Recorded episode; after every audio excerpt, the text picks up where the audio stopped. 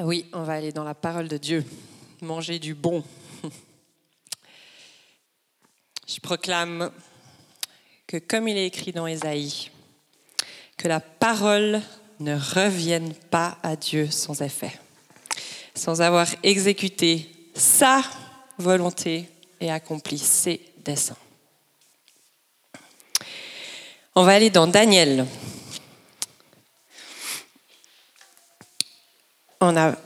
On a, préparé ça avec Fabrice. C'était bon de faire ça. Je vous encourage à lire la parole tout seul, mais après, c'est tellement bien aussi de se partager les perles et de sortir ensemble des choses. On est appelé à, à être ensemble. Le contexte. Le peuple d'Israël a été rebelle à Dieu. Pas bien. Oh, ils n'ont pas fait ce qu'ils qu demandaient. Et malgré toutes sortes d'avertissements, de prophéties, non, ils ont fait comme eux, ils voulaient des humains, quoi, en fait. Hein.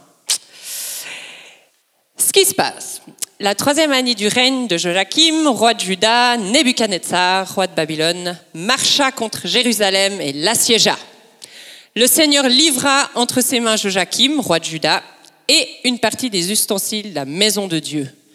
Nebuchadnezzar emporta les ustensiles au pays de Chiner, dans la maison de son Dieu, et il les mit dans la maison du trésor de son Dieu. Voilà, je prends, c'est à moi. Le peuple, il a été battu par l'ennemi. Jérusalem est prise. La ville du peuple de Dieu. Catastrophe. On commence par une catastrophe.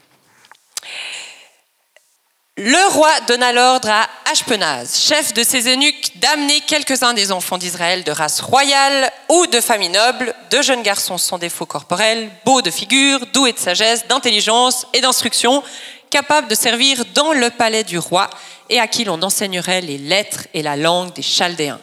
Le roi leur assigna pour chaque jour une portion des mets de sa table et du vin dont ils buvaient, voulant les élever pendant trois ans, trois années, au bout desquelles ils seraient au service du roi. Daniel et ses compagnons vont être choisis et en fait ils sont victimes de cette déportation du peuple d'Israël.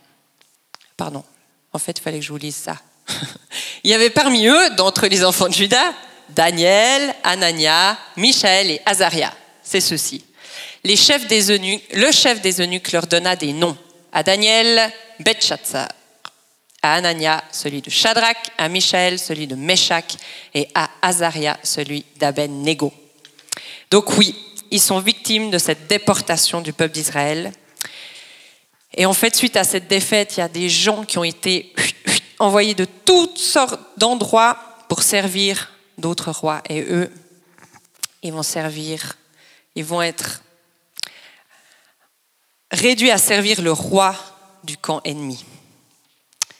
Daniel il se trouvait dans une période d'échec total. Ce peuple d'Israël qui croyait en Dieu, il semblait être abandonné de Dieu. C'était désespérant. Daniel, il est pris à la cour du roi. Ça pourrait paraître euh, un honneur, mais en fait, il est contraint de servir et de se soumettre un royaume aux valeurs contraires à son cœur, à ses croyances. Et pour être au service du roi, ces jeunes, ils vont subir un véritable lavage de cerveau. Changement de langue, changement de nom, changement de Dieu, toute leur identité y passe. Et je trouvais intéressant de s'attarder sur ces changements de nom, parce que nommer quelqu'un, c'est avoir autorité dessus. Comme euh, parent, quand on nomme un enfant, ou Adam, dans Genèse 2, il a nommé les animaux, ou même comme des parents qui adoptent un enfant, en fait, ils ont le choix de le renommer. C'est une preuve d'autorité. On a un droit sur la personne. Et Daniel, en fait, ça veut dire Dieu est mon juge. Donc évidemment, ça, ça ne pouvait pas vraiment convenir au roi babylonien. Donc, Belshazzar, ça veut dire Bel protège le roi. Bel, c'est un dieu babylonien. Comme ça, hop, on met un petit peu d'autorité dessus. Anania, ça veut dire l'éternel est bienveillant. Ah, ça, ça va pas non plus. Hein. Alors, euh, il se fait appeler Shadrach, qui veut dire commandement d'Aduc. Aduc, un dieu babylonien. Michael, qui veut dire qui est comme Dieu? Alors, non, non, ça, encore moins. Il se fait appeler Meshach, qui veut dire qui est-ce qu'est Aku. Et Azaria, qui veut dire l'éternel est mon soutien. Ouf, définitivement pas ce nom. Il se fait appeler Abednego, qui veut dire serviteur de Nego, et Nego c'est le dieu de la végétation. Voilà. Fabrice, il me disait, euh, Dieu de la végétation, le Dieu qui végète. voilà. Mais oui, c'est ça, ces petits dieux babyloniens, voilà, hop. Ce changement de nom montre clairement que l'objectif, c'était de pousser ces jeunes à s'attacher au Dieu de ce nouveau pays d'accueil, d'abandonner leurs propres racines, leur espérance en Dieu, un lavage de cerveau subtil. Et pourtant, dans ce contexte misérable, Daniel a résolu d'être fidèle au Seigneur. Daniel résolut de ne pas se souiller par les mets du roi et par le vin dont le roi buvait. Et il pria le chef des eunuques de ne pas l'obliger à se souiller. Dieu fit trouver à Daniel faveur et grâce devant le chef des eunuques. Le chef des eunuques dit à Daniel, eh, Je crains mon Seigneur le roi qui a fixé ce que vous, devez manger et boire. Car pourquoi verrait-il votre visage plus abattu que celui des jeunes gens de votre âge? Vous exposeriez ma tête auprès du roi. Oui, il a les boules. Hein Je veux bien faire ce que tu veux, mais moi... Euh. Alors Daniel dit à l'intendant à qui le chef des eunuques avait remis la surveillance de Daniel, de Anania, de Michel et d'Azaria, éprouve tes serviteurs pendant dix jours et qu'on nous donne des légumes à manger et de l'eau à boire. Tu regarderas ensuite notre visage et celui des jeunes gens qui mangent les mets du roi et tu agiras avec tes serviteurs d'après ce que tu auras vu. Il leur accorda ce qu'ils demandaient et les éprouva pendant dix jours. Au bout des dix jours, ils avaient meilleur visage et plus d'embonpoint que tous les jeunes gens qui mangeaient les mets du roi. L'intendant emportait les mets et le vin qui leur était destiné, peut-être qu'il les a mangés, et il leur, donna, il leur donnait des légumes. Le fait qu'ils restent fidèles à Dieu accorde la bénédiction. Ils décident de ne pas manger les plats du roi, parce qu'en fait, ces mets, ils étaient présentés aux idoles, à d'autres dieux que son Dieu. Et le fait d'en manger, ça serait se conformer, ça serait donner de la place à ces dieux. Et du coup, Daniel, il propose une alternative. Il n'est pas dans la rébellion, il fait juste preuve d'initiative et une initiative que Dieu honore. En réalité, Daniel, il nous montre un état de cœur fidèle. Et mais quel homme, droit dans ses bottes, pas d'écart. Moi, j'ai longtemps lu cette histoire en tant que petite fille, parce que effectivement, Daniel fait partie de ces histoires qu'on raconte à l'école du dimanche, parce qu'il y a un petit épisode avec les lions sympas, alors on se dit, ah, c'est bien pour les enfants. Euh, je me suis toujours dit, mais quel mec? Pas sûr que moi, euh, hmm, si on me met un monstre buffet devant moi, je ne sais pas si je me ferais pas peut-être un petit écart quand même. Hein mais on lit la suite. Dieu accorda à ces quatre jeunes gens de la science, de l'intelligence dans toutes les lettres, de la sagesse, et Daniel expliquait toutes les visions et tous les songes. Au terme fixé par le roi pour qu'on les lui amenât, le chef des eunuques les présenta à Nebuchadnezzar. Et le roi s'entretint avec eux. Et parmi tous ces jeunes gens, il n'en trouva aucun comme Daniel, Anania, Michaël et Azaria. Ils furent donc admis au service du roi. Sur tous les objets qui réclamaient de la sagesse et de l'intelligence et sur lesquels le roi les interrogeait, il les trouvait dix fois supérieurs à tous les magiciens, les astrologues qui étaient dans tout son royaume. Ainsi fut Daniel jusqu'à la première année du roi Cyrus. Il reste fidèle, ça leur accorde la bénédiction. Dans 1 Samuel 2, car j'honorerai celui qui m'honore.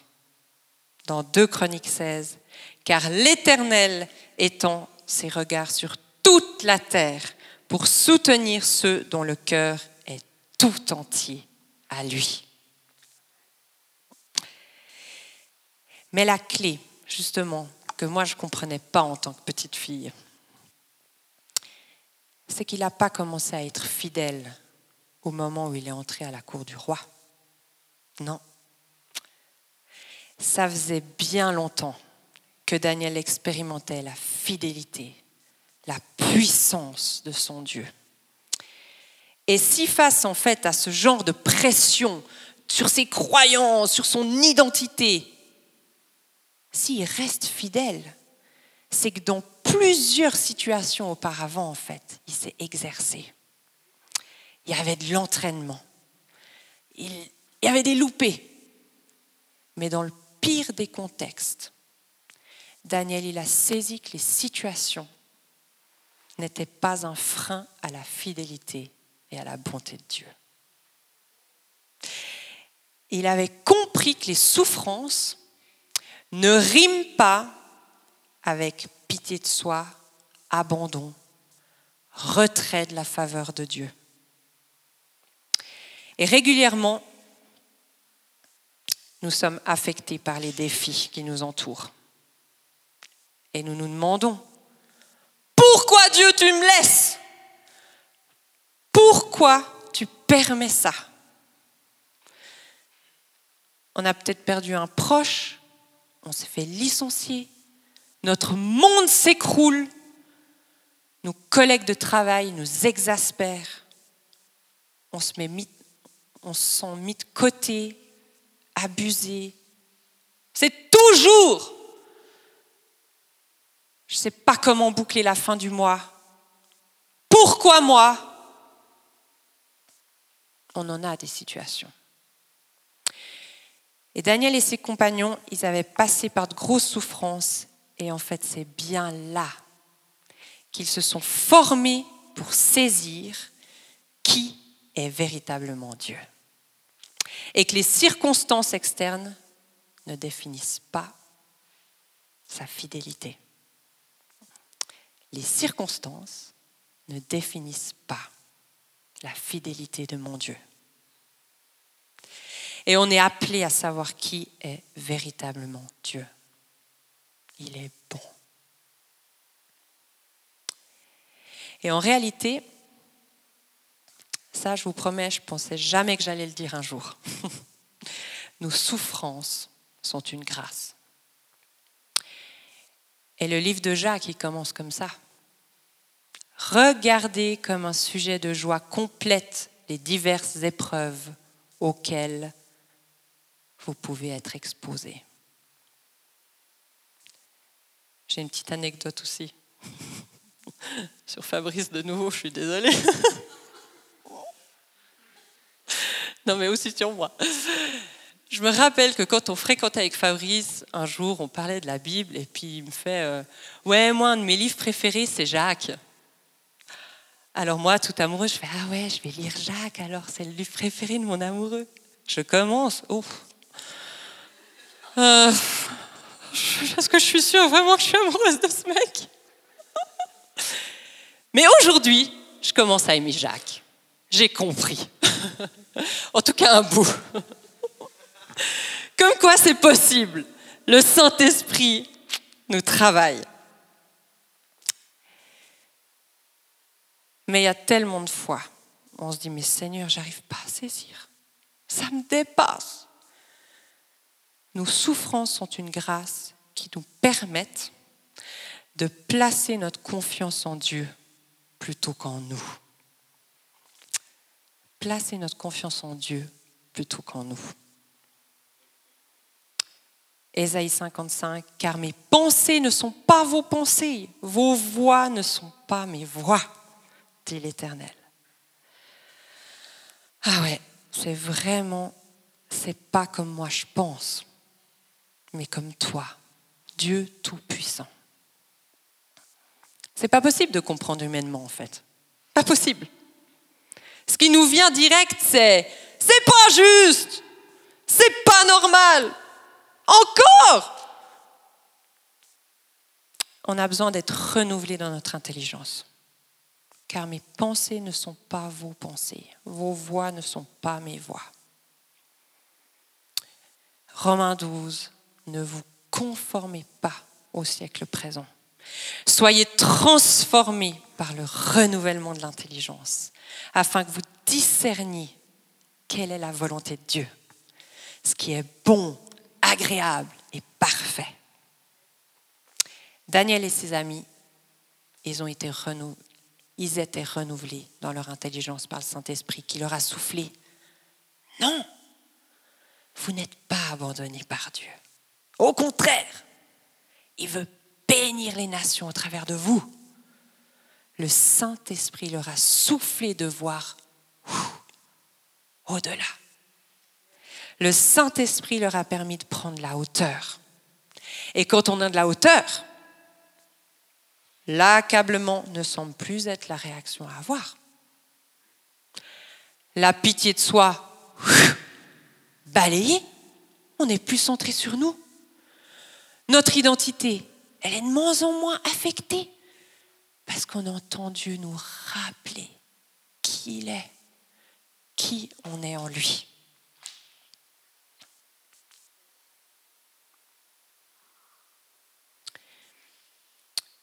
Cette semaine, dans ma famille, on a dû dire, on a dû dire adieu à un petit bébé dans le ventre de quelqu'un de très proche.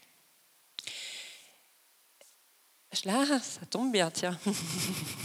L'occasion de mettre en pratique. Évidemment. Pourquoi, Seigneur? On aimait déjà cet enfant. Tu avais soufflé la vie. Et Dieu m'a dit, mais reviens, Fanny. Reviens dans cette place de fille. Et je suis souverain. Oui, tu peux proclamer ma vie tu peux te positionner, mais je suis souverain. Reviens te placer au bon endroit. Nos souffrances sont une bénédiction si, si nous nous laissons renouveler dans notre intelligence pour tirer profit, nous fortifier pour de plus grandes souffrances.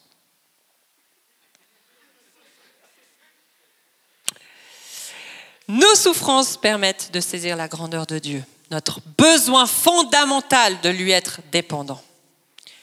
Daniel, il aurait eu tout pour dire, tu m'as abandonné, on n'est plus rien, Jérusalem, il existe, ça n'existe plus, on a été pillés. Puis maintenant, enfin, je peux avoir une situation. Ha, je suis à la cour du roi, je peux manger les meilleurs plats, ceux du roi. Finir, pas grand-chose, un petit écart à la loi. Après tout, euh, on doit aussi s'intégrer, euh, si on veut être entendu, respecté. Euh. Non, c'était pas ses pensées. Peut-être qu'il y a pensé deux secondes, ça on ne sait pas. Mais en tout cas, il est resté droit. Par manque de temps, on va pas lire tout Daniel, mais je vous encourage à lire cette histoire avec une pensée renouvelée, parce que les mets du roi, c'était une chose, mais après, Daniel, il, y a eu encore quelques petits épisodes. Euh, Nebuchadnezzar, il a eu des songes, il appelle ses magiciens, ses astrologues, ses enchanteurs, ses chaldéens pour interpréter. Et en plus, il prétend avoir oublié le songe, donc il demande l'interprétation sans rien dire. Dire en fait, il faut que vous me dites euh, mon songe et l'interprétation. Puis ben, les Chaldéens ils disent non mais attends euh, ça il n'y a personne qui peut faire ça. Hein. Donc euh, nous dis-nous au moins ton songe puis peut-être enfin, on, on, interprétera. Où est ça le roi? Ça le met en colère, donc il dit, tous ces sages, vous me les verrez périr. Périr tous les sages de Babylone. Et du coup, ben, on cherche Daniel et ses compagnons pour les mettre à mort. Et quand on les trouve, Daniel, qui a ce côté initiateur, pas dans la rébellion, il dit, il demande au chef responsable de la mise à mort, mais pourquoi, pourquoi si, si fort cette sentence-là? Et Daniel, il va vite voir le roi pour lui demander un peu de temps. Laisse-moi un peu de temps juste pour que... Moi, je veux bien, je veux bien relever le défi. Il va vite vers ses amis, implorer les amis, implorer notre Dieu. On a besoin de sa miséricorde pour ne pas mourir. Et pendant la nuit, ça vient. Et le premier réflexe de Daniel, c'est de bénir son Dieu. Et il y a une prière magnifique. Moi, je la proclame souvent pour plein d'autres situations. Béni soit le nom de Dieu d'éternité en éternité. À lui appartiennent la sagesse et la force. C'est lui qui change les temps et les circonstances, qui renverse et qui établit les rois, qui donne la sagesse aux sages et la science à ceux qui ont de l'intelligence. Il révèle ce qui est profond et caché. Il connaît ce qui est dans les ténèbres et la lumière demeure avec lui. Ensuite, il va se présenter au roi. Et puis là, c'est incroyable. Il remet, il remet le roi euh, avec la vérité, parce qu'il dit Ce que le roi demande est un secret que les sages, astrologues, magiciens, blablabla, ne sont pas capables de découvrir au roi. Mais il y a dans les cieux un Dieu qui révèle les secrets et qui a fait connaître au roi Nebuchadnezzar ce qui arrivera dans la suite des temps. Il rend la gloire à Dieu. C'est pas j'ai réfléchi toute la nuit, c'est bon, j'ai trouvé. Non, c'est Dieu qui m'a inspiré. Et il finit, alors il explique tout le songe. Ça aussi, c'est trois prêches normalement, je ne vais pas m'attarder à ça. Mais il finit en disant le songe est véritable et son explication est certaine. C'est pas oui, alors peut-être que ça voudrait dire que. Non, non. Je suis convaincu que mon Dieu, c'est la vérité.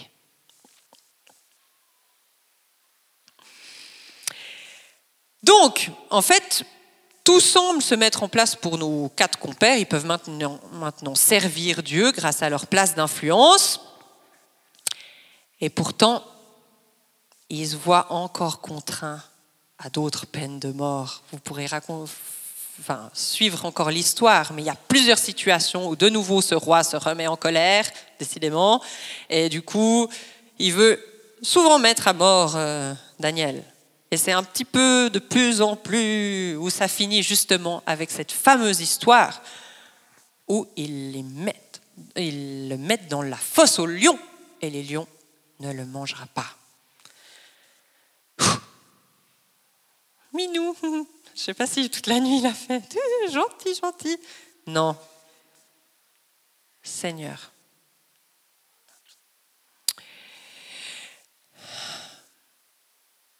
Daniel y fait preuve d'un grand discernement et il propose régulièrement une alternative en fait.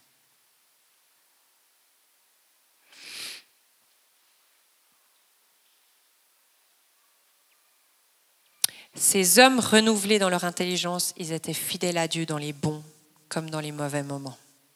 Ils savaient que Dieu était au-dessus de tout. Et ce qui est fort dans la suite de l'histoire, c'est qu'en fait, Daniel il dit, mais peut-être que Dieu va nous sauver et peut-être pas.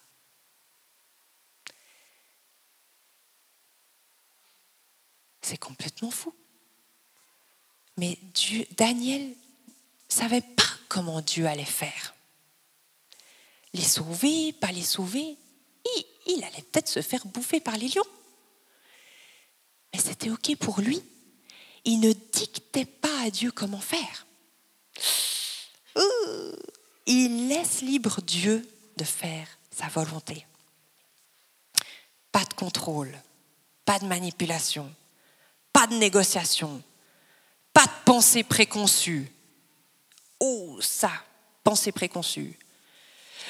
En tant que chrétien, ah, on aime bien que Dieu il règle le problème euh, vite fait. Hum. et puis un petit peu à notre manière de comme on a compris le truc. On est parti avec Fabrice euh, en Angleterre, et puis euh, on, a servi dans une euh, association qui s'occupait de sans-abri. Ah, c'était on va tous les sauver on va prendre du temps avec eux, allez, Dieu il t'aime, il va te sortir de cette situation. Moi j'étais comme ça. Ah, ça me faisait tellement plaisir de faire ça. C'était des gens, mais tellement attendrissants. J'ai aimé rencontrer ces gens et des situations de vie. Pouh, à la Daniel, quoi. mais Dieu, il m'a tellement travaillé de dire, hé Fanny, ma volonté. Cet homme, je prends soin de lui. C'est plus compliqué que ce que tu penses, parce que ce que tu vois, c'est pas ça qu'il faut délivrer. Il y a au-delà. Et c'est de ça que je veux m'occuper. C'est pas le. Oui, j'ai envie qu'il ait une maison un jour, mais c'est pas par là qu'on va commencer. Ah, ça, c'était dur pour moi. C'est pensées préconçues. Ils ne sont pas Daniel et ses compagnons ne se sont pas laissés intimider par les circonstances parce qu'ils savaient que Dieu est le parfait souverain. Et une des clés encore, c'est que ces hommes, Daniel et ces trois autres, ils n'étaient pas différents de nous. C'étaient des hommes de chair.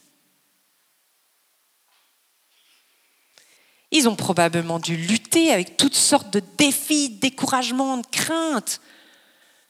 Mais ils ont laissé la place au Saint-Esprit de leur donner les révélations sur qui est Dieu. Ils se sont fortifiés dans de petites épreuves pour devenir ceux qu'ils étaient appelés à être. Ils se sont fortifiés. Ils n'ont pas laissé la place au doute. Ils ont saisi que les circonstances ne définissaient pas leur destinée. Les circonstances ne définissaient pas leur destinée. Et Steve, durant notre euh, grand week-end, pour ceux qui n'ont pas entendu, je vous encourage à écouter les enregistrements. Il nous a parlé samedi soir l'histoire de Jonathan, qui était poussé à agir parce qu'il comprenait bien que Dieu était plus grand que ce qu'il voyait. Et il nous a dit, Steve, tout le potentiel est en vous. Alors attention, ce n'est pas du New Age, euh, tout est en moi. Tout est en moi parce que l'Esprit Saint est en moi. Et on laisse jaillir les initiatives que le Saint-Esprit souffle, comme dans l'histoire de Jonathan. Et les situations sont transformées. Ne nous laissons pas prendre par les initiatives de l'ennemi qui veut nous tenir captifs dans toutes sortes de craintes, de peurs, de culpabilité, frustration, rébellion, pitié de soi. Hmm. Mais laissons la gloire seule à Dieu. Lui seul. Au-delà de nos pensées qu'on soit renouvelé, que l'Esprit bouge en nous, qu'il fasse ce renouvellement, cette eau qui coule. On n'est pas fait pour que ça stagne. L'eau qui stagne, ça pue. Faut que ça coule sans cesse, chaque jour. C'est pas une fois pour toute ta, dose de Saint-Esprit. Chaque jour, j'ai désespérément besoin de toi chaque jour. On n'est pas appelé à être des gouilles, mais des torrents de vie. Ce n'est pas une dose une fois. Chaque jour, j'ai besoin de toi.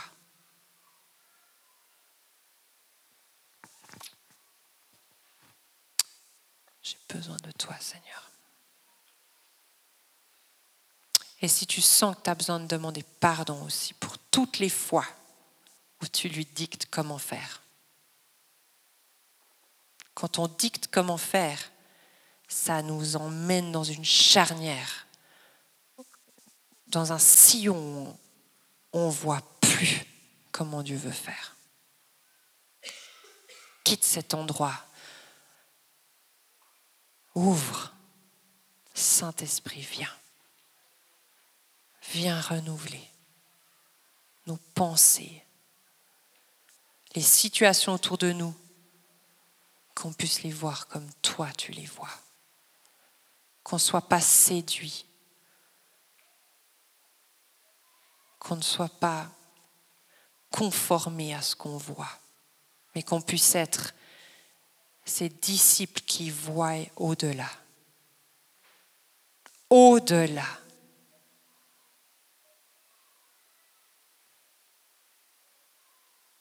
Qu'on ait des initiatives